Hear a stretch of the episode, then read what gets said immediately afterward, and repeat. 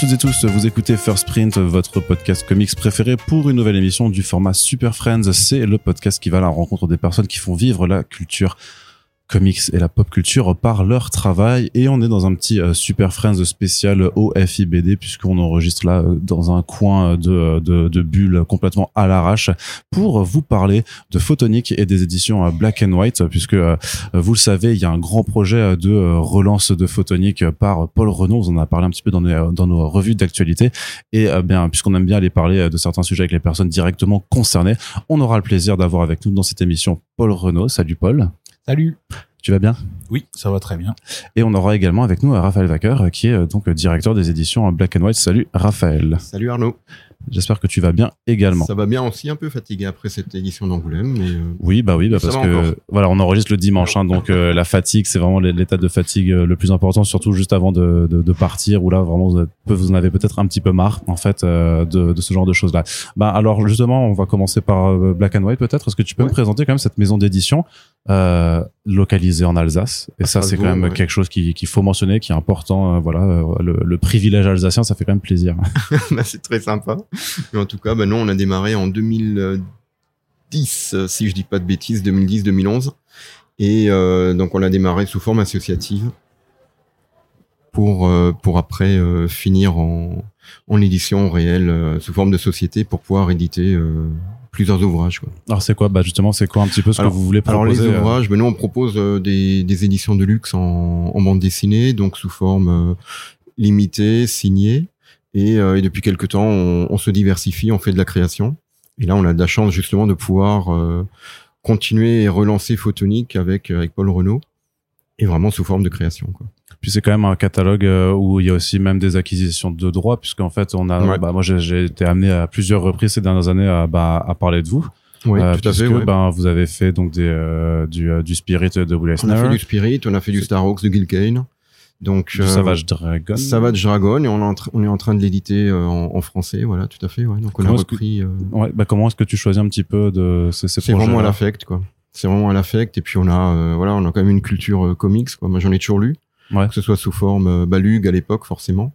Et, et donc donc le comics, ouais, c'est vraiment imprégné dans dans la culture, quoi c'est quelque chose qui te tient à cœur en fait de remettre aussi en avant ouais. peut-être des euh, alors, bon on va pas dire que Savage Dragon c'est patrimonial puisque ça existait encore et que Eric Larsen est bien vivant avec ouais, nous mais euh, mais t'as quand même un peu cette cette vibe peut-être de, de, comics historique en fait dans, dans tes propositions aussi ouais tout à fait ouais ouais j'avais envie de mettre en avant aussi un peu du patrimoine euh, bah, comics qu'on trouve pas forcément chez nous et euh, donc on a fait du Star Hawks on a fait du Spirit euh, on va avoir du euh, His Name is Savage de, de Gil Kane aussi plus après de, des éditions anglaises de Janus Stark, le Léopard de Lime Street.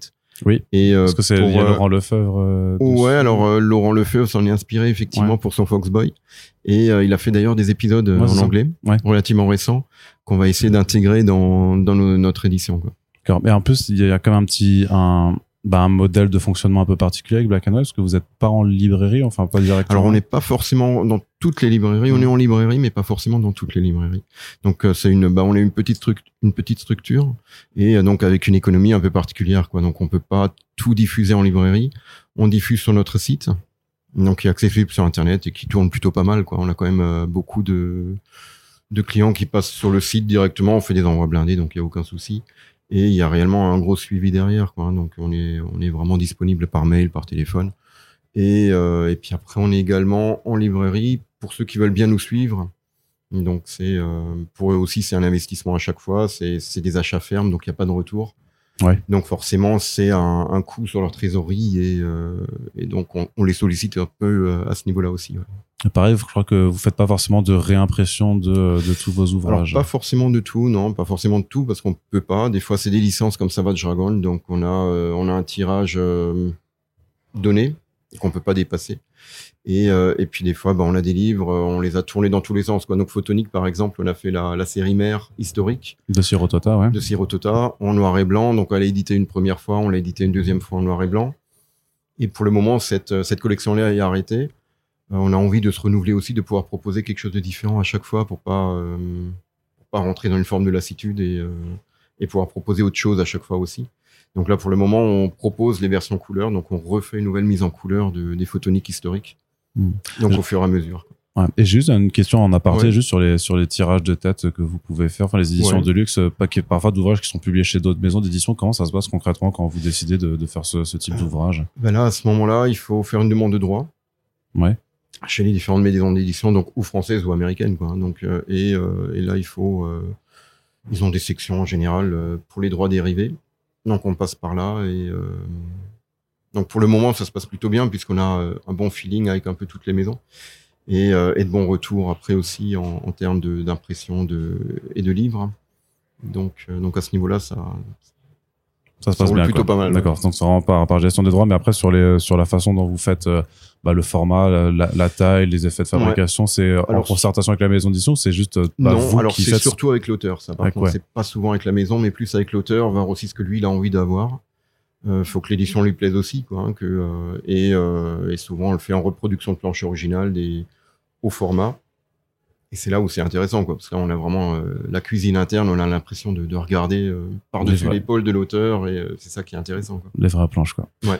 Paul, je vais me tourner vers toi. Donc il faut attraper le micro. Voilà. Oui. Tu vas toujours bien? Oui. Très bien. Alors parle-moi un peu de Photonique, s'il te plaît. Euh, donc tu fais la reprise de, de Photonique avec euh, le règne de la lumière, sachant que c'est euh, en gros la suite du euh, d'une forme de prologue que tu avais fait l'année dernière en fait avec un numéro All Star Photonique spécial. Mais euh, à- parce qu'on va parler de Photonique, est-ce que tu peux un peu juste présenter le personnage de l'univers et surtout bah, comment toi tu l'as découvert? J'ai découvert comme euh, comme Raphaël disait à l'époque, euh, c'était publié par les éditions Luc qui euh, se chargeaient de publier quasiment tout Marvel en France dans les mythiques magazines euh, Strange, Nova, Titan, Speedé. Et euh, le succès feu, aidant, ils ont décidé à l'époque de, de publier euh, des histoires originales faites par des Français, sans nous le dire, hein, parce que à l'époque, euh, ces petits filous les faisaient passer pour des Américains. Euh, en anglan, euh, anglicisant les noms, euh, donc Ciro Tota s'appelait Cyrus Tota, euh, Jean-Yves Mitton s'appelait John Milton, et donc ils ont créé une revue qui s'appelait Mustang euh, en 1980, je pense, euh, et où on commençait les aventures de Photonique, l'homme lumière, et pour Jean-Yves Mitton, Micros. Et Photonique, euh, c'était le modèle américain à la Marvel, vraiment, euh, c'est-à-dire euh, tel que Stanley l'avait utilisé de nombreuses fois, avec une identité secrète, une vie difficile, un adolescent avec une vie ingrate qui se transforme par une catastrophe en super-héros. Alors, euh, il n'en a pas forcément la vocation. C'est vraiment le héros typiquement Marvel, quoi. C'est pas euh, une icône d'ici, euh, justicier euh, tout puissant, qui, a une moralité impeccable. C'est vraiment le, plutôt le modèle Marvel où eh ben la, responsabilité de, du haut pouvoir, hein, on va pas la refaire, on connaît tous, mais c'est le modèle de Siro avec une ambition de faire quand même un, récit pour enfants surtout au, au dé- au début. On est dans le roman jeunesse, euh, des aventures un petit peu naïves au début, mais extrêmement charmantes, et un dessin qui très rapidement devient euh, euh, au, moins l'égal de, ces, de, ces, de ces modèles américains. Et des influences parce que Siro était fan lui-même. Euh, c'était pas pour lui, c'était pas juste un, un job. Il était fan des premières publications, Fantasque, Marvel, et c'était un rêve pour lui de pouvoir faire des un super héros. Donc on voyait euh, poindre les influences de Gil Kane justement dans son dessin. Il en parle beaucoup. euh, ce, ce, ce, ce genre de personne quoi. Et moi donc j'ai découvert ça à ce moment-là en même temps que tous les autres persos Marvel je faisais pas vraiment la différence entre entre Photonique ou euh, les X-Men. Oui, parce que c'est vraiment dans, en plus dans, dans le cadre de publication où des personnages Marvel en fait se partageaient en fait voilà des, des, des créations françaises. euh, Et ça, je t'en avais parlé sur, Exactement. sur des réseaux, des choses qui ne pourraient absolument Ah, pas oui, se faire oui, aujourd'hui. Enfin, Oui, oui, oui, c'est c'est euh, forcément quand on connaît le contexte actuel, euh, je comprends ta question. C'est inimaginable euh, aujourd'hui de de- d'avoir l'accord de Marvel pour publier une création au milieu d'un magazine Panini, quoi. Ça, jamais de la vie vous verrez quelque chose comme ça. Mais à l'époque, il l'avait obtenu. Euh, et donc, en effet, quand Mustang s'est arrêté, euh, Photonics s'est retrouvé dans Speedé, le magazine qui publiait les X-Men, les Guerres secrètes, euh, toutes ces séries, la Power Pack. Et au milieu, on avait Photonic. Euh, alors qu'il fréquentait pas les héros Marvel, évidemment, il y avait pas de crossover, mais mais par contre, les, les séries en effet étaient côte à côte. Quand est-ce que tu as découvert que Ciro Tota ne s'appelait pas Cyrus Tota et qu'il n'était pas américain? Mais J'ai découvert ça quand il est passé au franco-belge, quand il a arrêté sa carrière donc pour Lug. Alors d'abord, il a arrêté Photonique parce que on- ils lui ont confié euh, les couvertures. Il faisait beaucoup beaucoup de couvertures pour Strange, Titan, Speedé, tout ça. Et il avait plus le temps de faire les aventures de Photonique. Euh, ce qui rendait les lecteurs très tristes, hein, parce qu'il y avait beaucoup de demandes, on voyait ça dans le courrier des lecteurs. Mais il avait plus le temps. Et puis après, il s'est mis à faire de la BD franco-belge pour euh, Vent d'Ouest, puis Delcourt. Il y a une BD géniale qui s'appelait Fils de Fisby. Il a fait euh, Aqua Blue, la reprise euh, après Olivier Vatine. Et puis euh, Monde de Troyes. euh, Enfin, c'est une belle carrière dans le franco-belge. Et là, en signant Siro. Et donc, je me suis dit, oula, c'est c'est quoi cette histoire? Pourquoi il bosse pour le franco-belge, cet auteur de comics? Et Mm. puis j'ai découvert qu'il était français. C'était une, une plus grande désillusion que quand tu as su que le Père Noël n'existait pas ou ça va, c'était moins traumatisant? Euh, bah en C'est fait, pas, une- c'est pas une question sérieuse, hein, t'es pas obligé de répondre. non, non, on peut en parler.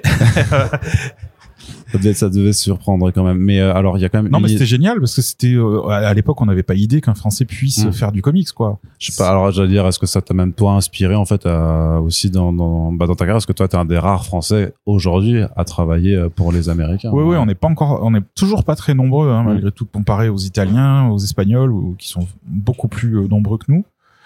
Euh, alors inspiré, euh, j'aurais jamais cru quand même malgré tout. Ça restait des exceptions. euh, Il y, il y en avait tellement, enfin il y avait que eux deux quoi. Puis Moebius plus tard qui a fait évidemment le Silver Surfer, mais qui c'était une exception aussi.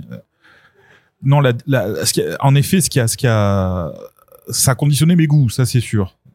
Mais euh, moi-même, je me destinais quand même à faire de la BD franco-belge. Je n'arrivais pas à penser qu'on pouvait euh, quand même travailler pour Marvel, et c'est le, la modernité, l'internet, qui a fait que, que hum, ça a été plus facile de contacter. J'imagine que si Siro avait vécu aujourd'hui, euh, avait eu euh, euh, des forums, euh, les réseaux sociaux à disponibilité, il aurait évidemment travaillé pour Marvel. C'était c'était aussi ses goûts à lui.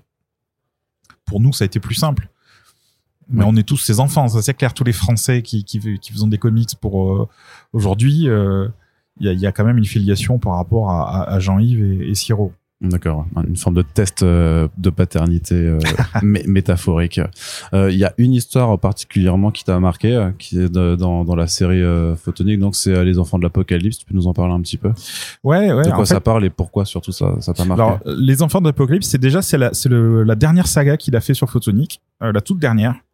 Euh, et euh, alors, c'est, c'est, c'est, c'est pour la petite histoire, il nous a confié que euh, il avait vu Akira avant tout le monde, euh, puisque les éditions Marvel avaient proposé à Semic euh, de publier Akira avant que ça finisse par paraître chez Glénat.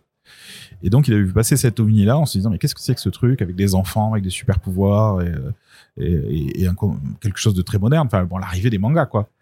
Et ça l'a, ça l'a, ça l'a inspiré pour faire une saga où il y a deux petits euh, euh, orphelins, des jumeaux qui ont des pouvoirs. Alors, ils sont muets, ils parlent pas. Ils ont un physique euh, qui, qui est pas nécessairement typé, on va dire, de manière ethnique, mais qui sont dessinés d'une façon qui rappelle clairement le manga, qui sont avec les yeux d'une certaine façon, plus stylistique qu'on va, on va- dire que, que ethnique. Donc ils font, ils font, ils, apportent un contexte très clairement manga, ce qui était nouveau hein, pour pour des, du super héros, surtout chez Lug. Donc une grande modernité dans le dans le dans le thème. Ils sont eux-mêmes les sujets d'expérience de l'armée. euh, quelque chose qu'il qu'il abordait pas trop. Donc une maturité un peu nouvelle dans dans dans, Photonic. Et alors la fin est, euh, extrêmement amère. Euh, D'autant plus qu'il se trouve que c'est devenu la dernière histoire de photonique faite par, par Siro Toto. Elle ne se destinait pas à être la dernière, mais le fait que ça devienne la dernière rend la fin encore plus amère, puisque l'armée récupère ses deux petits gamins euh, avec l'aide de photonique euh, et qu'ils disparaissent. Et on ne sait pas ce qu'ils deviennent. On se doute qu'ils vont continuer à être euh, utilisés comme des armes. euh, et, donc nos personnages sont désolés de, cette situation, un peu désespérés d'avoir raté la possibilité de les aider, et ça se terminait comme ça. Et moi, ça m'avait bien marqué. je, trouvais ça parce que pour moi, le- le- les super héros, c'est un genre qui, qui est quand même évidemment euh, lié à l'enfance. C'est quand on est enfant qu'on a besoin de super héros. Très clairement, c'est le fantasme de, de l'enfant qui a besoin d'aide. Hein, le super héros, c'est on a besoin de protection. Il y a un- il y, a un- il y a une dimension affective très très forte. C'est un peu comme le Père Noël en quelque sorte. hein. On a besoin d'un être On y revient encore. C'est pour ça que c'est pour ça que voilà, il a des, des couleurs, des un costume. C'est le c'est l'adulte qui se qui se penche sur la détresse d'un enfant, un super héros.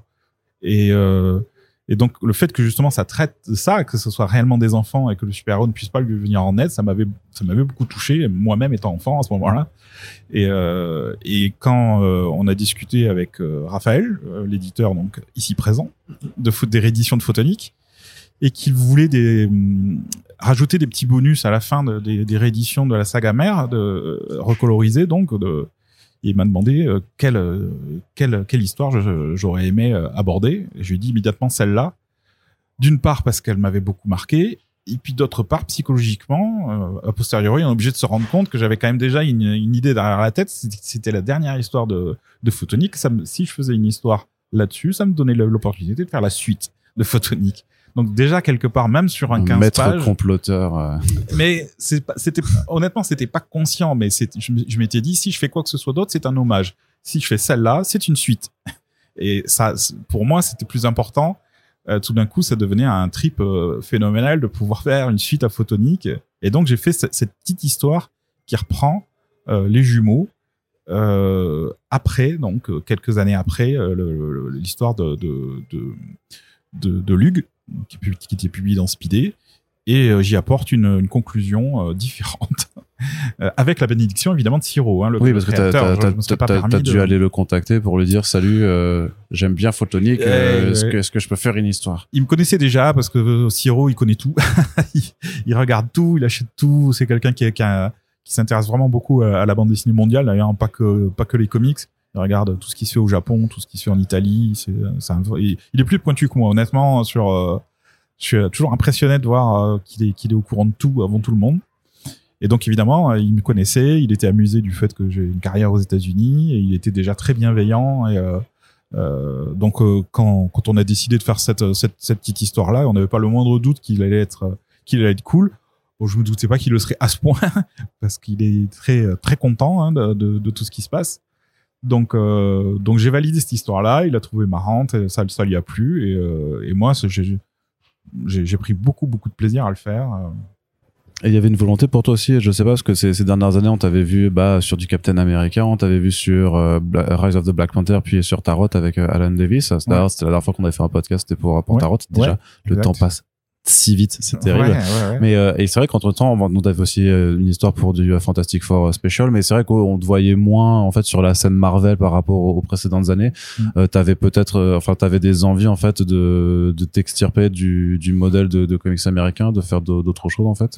Ouais, ouais, un petit peu, mais je m'en rendais pas vraiment compte à ce moment-là. Je m'en rends compte plus maintenant, après coup, que en effet, je, je fatiguais peut-être un peu, euh, dû à la répétition et puis surtout au, au, au, au- au délai, euh, aux conditions de travail euh, qui sont pas de leur faute, mais qui sont inévitables. hein, quand on quand on produit du périodique, c'est toujours euh, une nécessité. Donc, je commençais un peu à fatiguer. Euh, bon, j'ai quand même eu la chance de pouvoir développer des choses sur la- sur le, les derniers projets que j'ai fait pour Marvel, qui étaient euh, des choses qui me tenaient à cœur. Donc euh, à la fois c'était euh, c'était super euh, excitant et à la fois j'ai quand même réalisé des rêves, euh, ce qui fait que du coup c'est plus difficile de rebondir sur autre chose après. Quand j'ai fait en effet cette histoire avec Alan Davis Mm. qui visite tout l'univers Marvel. Qui était ton goal euh, presque ultime Alors en Alan fait. Davis, euh, ouais, ouais, c'est c'est c'est c'est plus que ça parce que c'est quelqu'un qui qui m'aide, enfin qui a beaucoup compté à différentes périodes, qui a toujours été un guide et un, un- un- quelqu'un de, de vraiment bien, loyal, euh, un mentor quoi. Donc euh, c'était absolument génial de bosser avec lui et d'apprendre autant sur, sur sur cette saga. Et puis après euh, re- refaire l'origine, enfin faire l'origine moderne des Quatre Fantastiques avec Mark Wade euh, à ma demande. Euh, ben c'était un peu un absolu. Donc euh, c'est vrai que je me posais la question de qu'est-ce que qu'est-ce que je vais Ouais, faire maintenant que je suis après. allé, ouais, je suis allé là au top. Ouais. euh, Qu'est-ce qui se passe Mm. après quoi Et soit euh, soit je refaisais quelque chose, je, re- je recommençais la boucle, hein, je repartais sur quelque chose que j'avais déjà fait, soit on partait sur autre chose.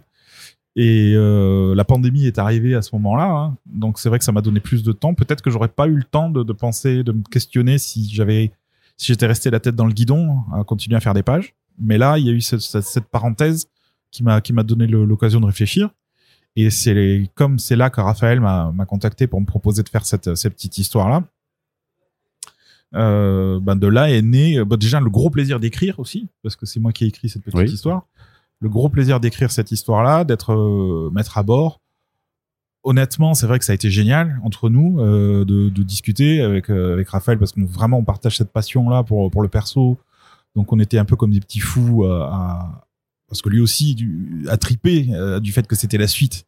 Euh, on sait il y a quelque chose de spécial et que ce soit pas juste une petite histoire d'hommage donc, euh, donc on, a- on a quand même bien jubilé. Et puis, euh, donc l'idée est, est née de ça. C'est, c'est- je me suis pas rendu compte que j'étais fatigué de Marvel. C'est juste en faisant autre chose que je me suis dit, euh, c'est vraiment mieux. Ouais, avec avec ce recul, mais justement, enfin, tu, Raphaël savait que tu es fan de de, de Photonic quand il est venu te, oui, te oui. chercher. Il le je, sais, savait je sais pas en fait depuis combien de temps vous vous connaissez bon, euh, on se forcément. connaissait peu, mais il m'avait contacté il y a très longtemps lors de, enfin pour le- à l'occasion de la première édition noir et blanc de, des photoniques, il m'avait demandé de faire un dessin puis un petit texte euh, pour euh, pour parler justement de, de tout mon amour de la série originale. Et donc euh, ça a été la, la première occasion euh, qu'on a eu de, de discuter de ça, mais on, on se fréquentait peu. Il me disait qu'il aimait beaucoup mon travail, mais je le croyais pas spécialement. C'est un éditeur, hein. on, on croit Ouais. pas les éditeurs. C'est des, des charmeurs quoi. Il essaie à Exactement, chaque fois de. exactement. je me suis dit bon voilà c'est un truc qu'on dit comme ça mais et puis à force non il a avait l'air de bien connaître quand même et puis je me suis rendu compte que c'était vrai et euh, et, et voilà et comme ça c'est vraiment bien passé sur ce, ce ce petit épisode de Photonique et que j'aimais bien sa sa façon de, de Oui, c'est à quel moment où ça devient du coup le projet où c'est plus du tout juste euh, un ouais. All-Star. Enfin, non, non, pas que c'était pas sérieux, mais à quel moment en fait ça passe de on a fait un donc euh, cette petite histoire dans dans le programme All-Star Photonic parce qu'il y a d'autres auteurs aussi qui ont fait des petites histoires Ouais, sur ce personnage. Il y a eu Frank Biancarelli qui en a fait une petite, il y a eu Pierre Allary, puis il va y en avoir d'autres. Hein, Oui, parce qu'il y en a, il y en a plein d'autres où il n'y a pas encore, Ouais. enfin, c'est pas encore annoncé. euh, Ouais. Raphaël peut pas confirmer dans le micro, mais, mais il confirme qu'il y en a d'autres. Mais ce que je veux dire, c'est voilà, à quel moment, en fait, on, on fait la transition entre la petite histoire sur, euh, bon, en fait, on va partir sur un truc de trois albums. Bah, pour moi, ça a été euh, bon déjà l'expérience, le fait que ça se passe aussi bien entre nous euh, et que je, commence à me dire qu'il était quand même assez différent des autres éditeurs parce que je, l'ai vu dans des contextes parler à d'autres auteurs et j'ai vu qu'il était vraiment très bi- bienveillant, patient et gentil, notamment avec Siro, hein, d'ailleurs le, le, le créateur de la série. Je trouve qu'il avait vraiment des très très bons rapports avec lui. Et C'est euh, c'est la légendaire gentillesse alsacienne, euh, j'imagine. Oui. Euh, Non, et, et puis, et puis Siro, tout, tout le monde lui a pas nécessairement rendu justice euh, dans sa carrière. Donc euh, justement, j'avais à cœur de voir comment Raphaël pouvait se comporter avec lui, et j'ai trouvé que c'était vraiment, enfin, c'était quelque chose de très rassurant et, et qui m'a beaucoup plu. Donc, donc ça, c'était quelque chose d'important. Moi, il m'a laissé une créativité totale, juste l'excitation d'en discuter entre nous, mais honnêtement, enfin, c'est juste, c'est juste de l'encouragement et de et de la facilitation, hein, faciliter le- la tâche tout le temps.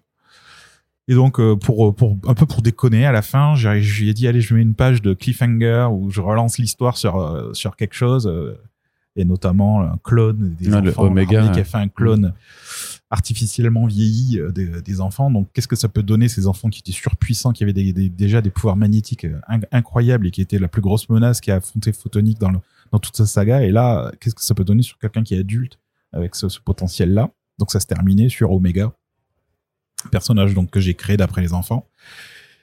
Et, et je lui donc donc euh, Raphaël tout de suite a capté la la blague parce que c'était euh, genre euh, bon on va pas réellement faire la suite quoi mais c'est tellement dans l'esprit du serial c'est Ouais. tellement dans l'esprit de, des comics qu'on s'était dit que les, les lecteurs apprécieraient quand même et puis je sais plus comment ça s'est passé euh, en en, en discutant euh, je lui ai dit euh, peut-être peut-être que je le ferai un jour alors peut-être Est-ce que tu veux un peu, tu te, tu souviens un peu de ce moment où c'est passé vraiment, où ça s'est concrétisé Oui, oui, oui, oui, parce qu'à un moment donné, on a, on a effectivement, euh, on, on déconnait là-dessus, hein, sur cette, euh, sur cet épilogue.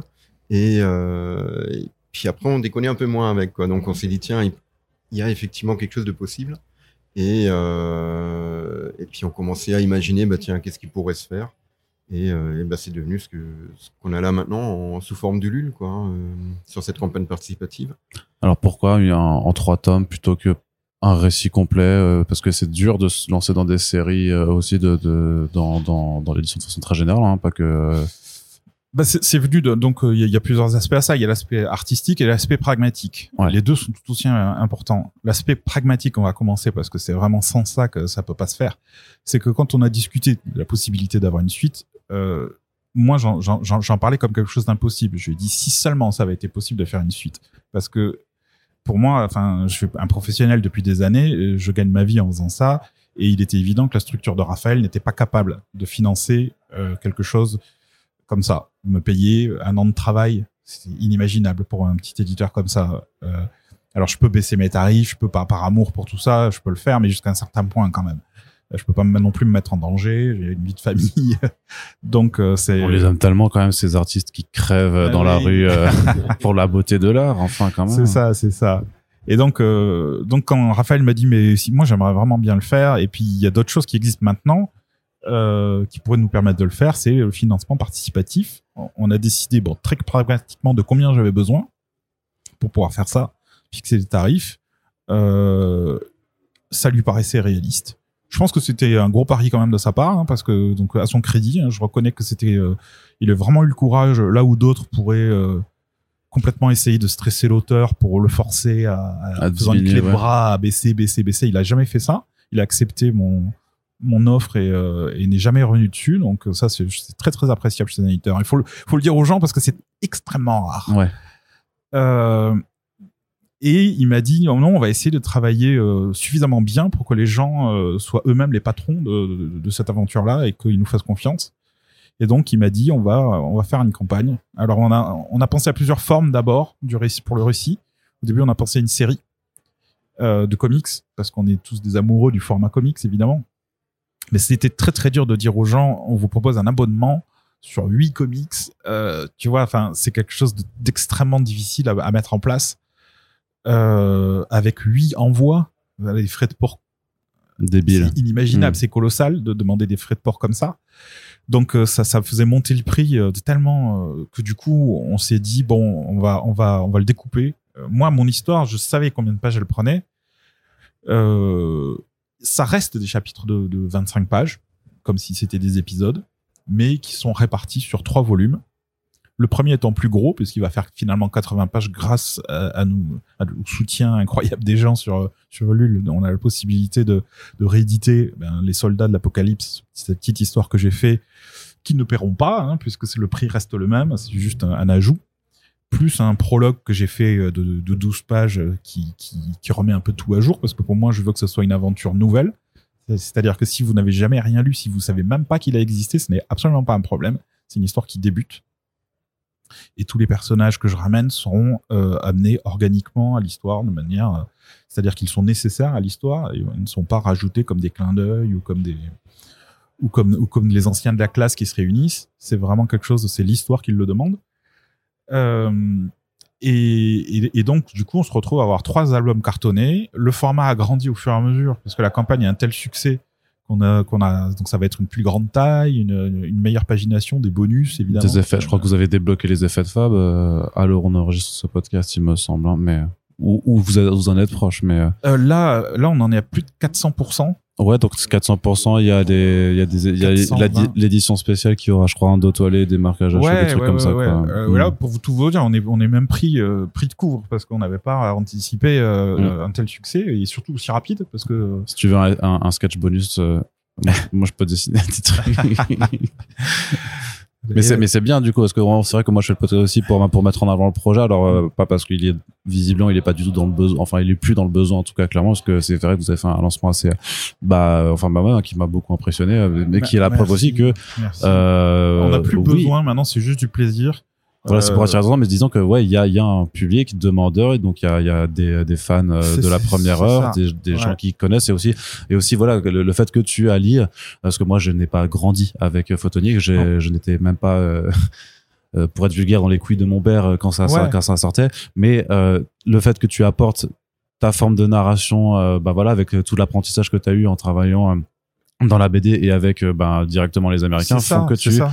Euh... C'est le, concept. En fait, c'est l'évidence du concept qui fait que, pour les gens, c'est quelque chose de, concret. Un auteur Marvel, alors que Photonic vient de Marvel quelque part, ça, crée une, la boucle bouclée. Il y a une évidence à faire, faire ça. Je, reviens au bercail en quelque sorte, euh, donner mon, expérience à, un personnage qui, le mérite tellement quoi. Et euh, oui, on a été, on a été vraiment euh, super soutenu par les gens. alors on espérait, mais euh, on s'attendait vraiment pas quand même à, à cette, à, ce, à cette, cet Engouement, engouement-là et, et la qualité de cet engouement, parce que les gens sont extrêmement bienveillants. Ils ont très très bien compris qu'ils finançaient le projet, pas juste des livres. Oui, parce que c'est vrai qu'il y a quand même, il y a quand même un prix d'entrée qui est assez, qui est plutôt élevé. C'est pour ça que Randy, que c'est accessible oui, à des nouveaux lecteurs, peut-être pas des jeunes lecteurs, mais plutôt quand même des nouveaux lecteurs qui ont plus, voilà, la trentaine, quarantaine comme moi et qui ont euh, les moyens aussi Alors de pouvoir se dépend parce que payer. même pour des jeunes lecteurs, quand on y réfléchit, c'est vrai que les gens disent est-ce que c'est cher pour euh, pour ce que c'est?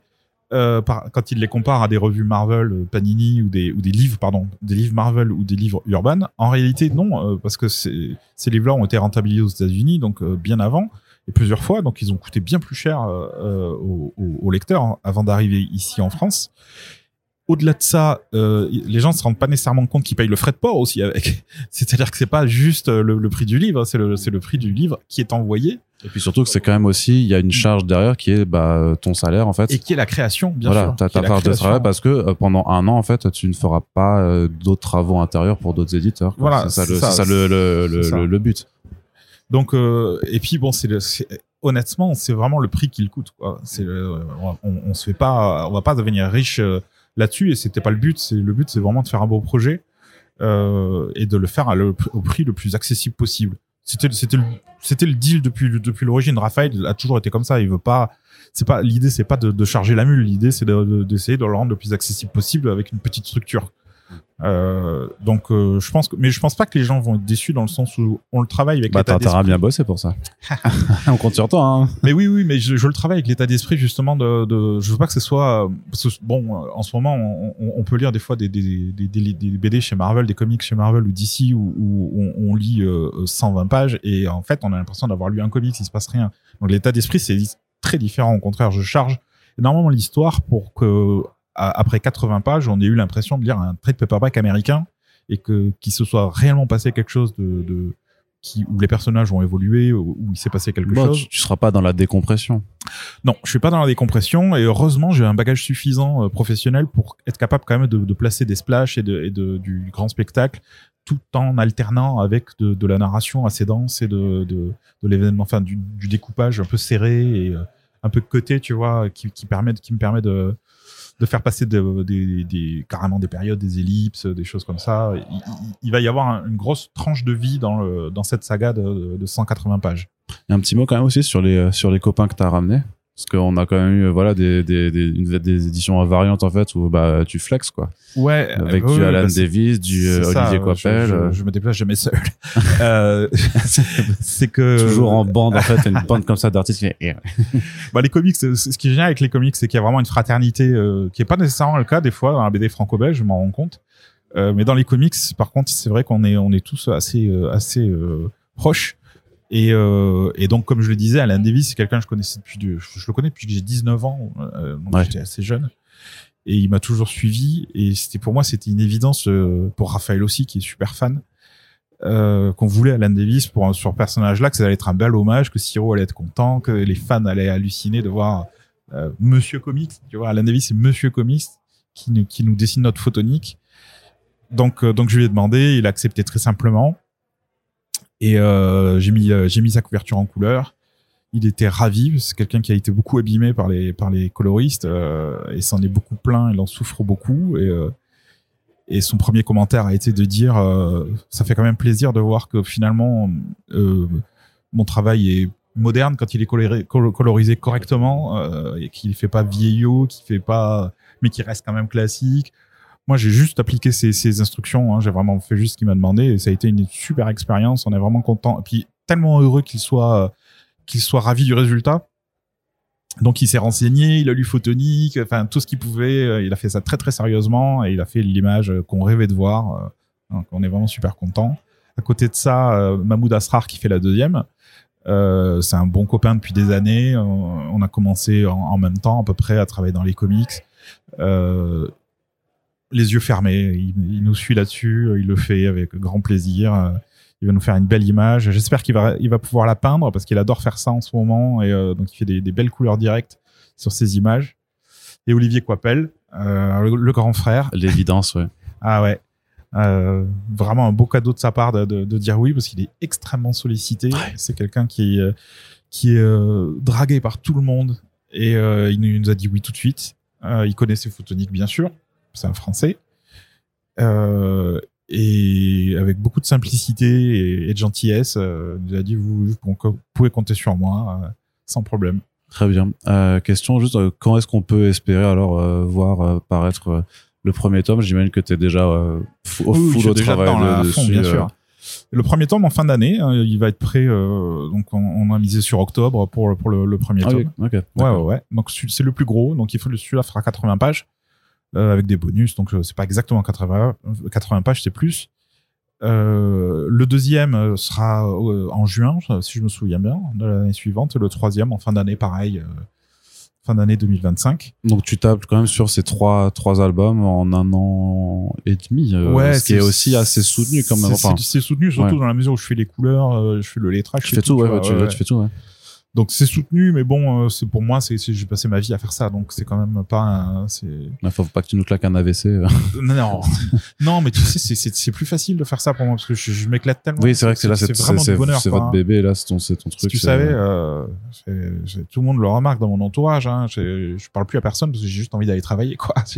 J'ai envie d'y être, j'ai envie de faire avancer l'histoire, euh, faire monter tous les personnages, les, parce qu'il y a des nouveaux personnages, Mm. d'anciens personnages. Ça permet de, les horizons sont, sont très très dégagés par rapport aux restrictions qu'on peut avoir pour Marvel. C'est inimaginable. Ouais. Là, on peut. Siro étant très très aventureux, le créateur euh, étant très aventureux et pour lui, il n'y a pas du tout de, de on va dire d'interdiction. euh, au contraire, il n'est pas il est pas conservateur du tout sur ces choses-là. Lui, il veut que ce soit bien, quoi. Juste, il veut que ce soit intéressant et pertinent. Donc, euh, donc du coup, c'est juste moi qui décide de de- de- d'être respectueux de de ce qui de ce qui se passe, mais quand même, j'ai une latitude énorme qu'on pourrait pas se permettre chez Marvel. Ça, c'est certain. Donc, faire du comics classique, d'aventure classique, mais avec l'idée que euh, il peut se passer des choses qui ne s'y passeraient pas. Surtout à l'époque actuelle où, on va dire, euh, la, la mode, on va dire le, le, statu quo aujourd'hui, c'est justement de faire la déconstruction, paradoxalement. La, déc- la déconstruction est devenue tellement euh, inévitable que c'est devenu le, nouveau poncif, c'est devenu le, On n'est plus surpris du tout d'avoir une déconstruction à la Miller ou à la Ellis ou... euh, et c'est devenu la nouvelle lassitude pour moi. C'est-à-dire, je suis fatigué de lire des, des constructions. Euh, et j'ai l'impression que la subversivité aujourd'hui, c'est de faire quelque chose de classique. Ce qui est le cas en fin de compte, parce que quand si tu pars sur quelque chose de, de classique, les gens, les gens vont être à nouveau surpris quand ça ne l'est plus. Ouais. Dans le, dans le- tu vois ce que je veux dire? Ouais, de prendre le truc à rebours en fait. euh, Exactement. sur- Alors que quand tu es dans la Mm. cons- déconstruction totale, euh, ben il s'installe. Enfin, au au bout de 10 pages, t'es anesthésié de toute façon parce que c'est The Boys. tu vas, tu vas pas nous faire un Dark Knight Returns de Photonic où ce serait euh, l'homme lumière qui, euh, dont la lumière s'éteint. Justement, d'ailleurs, d'ailleurs, sur la, la, page 2 que t'as, la planche que tu as Mm. montré euh, sur, sur la campagne, oui, s'il est rayonnant, ça, ça illumine tout en, en splash. Donc, C'est ça, c'est ça. Qu'est-ce qui est surprenant aujourd'hui, tu vois, à faire Dark Knight Oui. Donc du coup, euh, bien sûr que j'aime ces codes, bien sûr que j'aime cette idée du temps qui passe et, euh, de jouer avec le. Mais il y a moyen de le faire, euh, de, faire ces choses-là de manière plus humble et, et, et de pas mettre ça en avant. C'est-à-dire d'abord, d'abord de travailler à, faire quelque chose d'immersif où les gens peuvent réellement se, plonger d'abord dans l'univers, apprécier les personnages, les interactions. Qu'est-ce qui se passe au niveau affectif, traiter de la dépression, enfin traiter des choses que, vivent les gens sans, être tout de suite dans le méta-commentaire et euh, on, se regarde et, on est au courant que c'est du super-héros, pas vrai, on aime ça, hein, on se fait des clins d'œil et tout. D'abord, d'abord, essayons d'offrir un- une, aventure de, qualité euh, aux gens, avec un scénario travaillé, euh, avec des ressorts, quelque chose de bien construit, et puis faire ressentir les choses, quoi. Essayer d'avoir de l'émotion avant de, faire du, du cliché, quoi. Ok. Bah écoute, on jugera sur pièce. Exactement. D'ici, d'ici quelques mois et on, compte bien. et, et on va te laisser travailler là-dessus, mais ce sera l'occasion de te réinviter à ce moment-là quand on aura la saga en cours pour pouvoir après bah, discuter de tes choix narratifs et t'expliquer pourquoi euh, dans ta chapitre t'aurais dû faire ci parce que moi j'aurais fait ça et ce genre de choses-là pour avoir Mm. un débat constructif évidemment. Bien entendu, ce sera pas, Absolument, on sera pas en train de, te- de te faire chier comme ça, sinon il va jamais revenir. Mais en tout cas, merci beaucoup Paul euh, d'avoir donné euh, de ton temps pour venir présenter euh, ce projet. Merci aussi Raphaël euh, d'avoir Merci là. beaucoup pour euh, et aux gens hein, qui nous soutiennent parce que franchement, euh, ce que vous nous donnez, c'est de la liberté. Bah, je- Ça n'a pas de prix, ouais. donc je suis extrêmement reconnaissant. Et donc le lien pour la campagne Ulule, puisque à l'heure où ce podcast sera mis en, sera mis en ligne, en fait, il y aura encore euh, au moins, je pense, de bonnes semaines de, de campagne. Donc on vous l'a dit, hein, le projet est déjà validé, mais voilà, les buts de toutes les campagnes, bah, c'est d'aller, euh, c'est c'est euh, c'est sky is the limit, hein, c'est d'aller au maximum. Puis on vous prépare de beaux cadeaux. Donc Voilà. euh, Donc si vous avez, euh, voilà, si ça vous a intrigué, n'hésitez pas à faire un tour, un tour sur ce lien et puis pourquoi pas donc de contribuer. Et euh, ma foi, bah, si vous voulez aussi soutenir le podcast de, de, de l'autre côté, bah, vous pouvez simplement le partager sur les réseaux sociaux. Et je vous remercie de nous avoir écoutés. Salut. Ciao.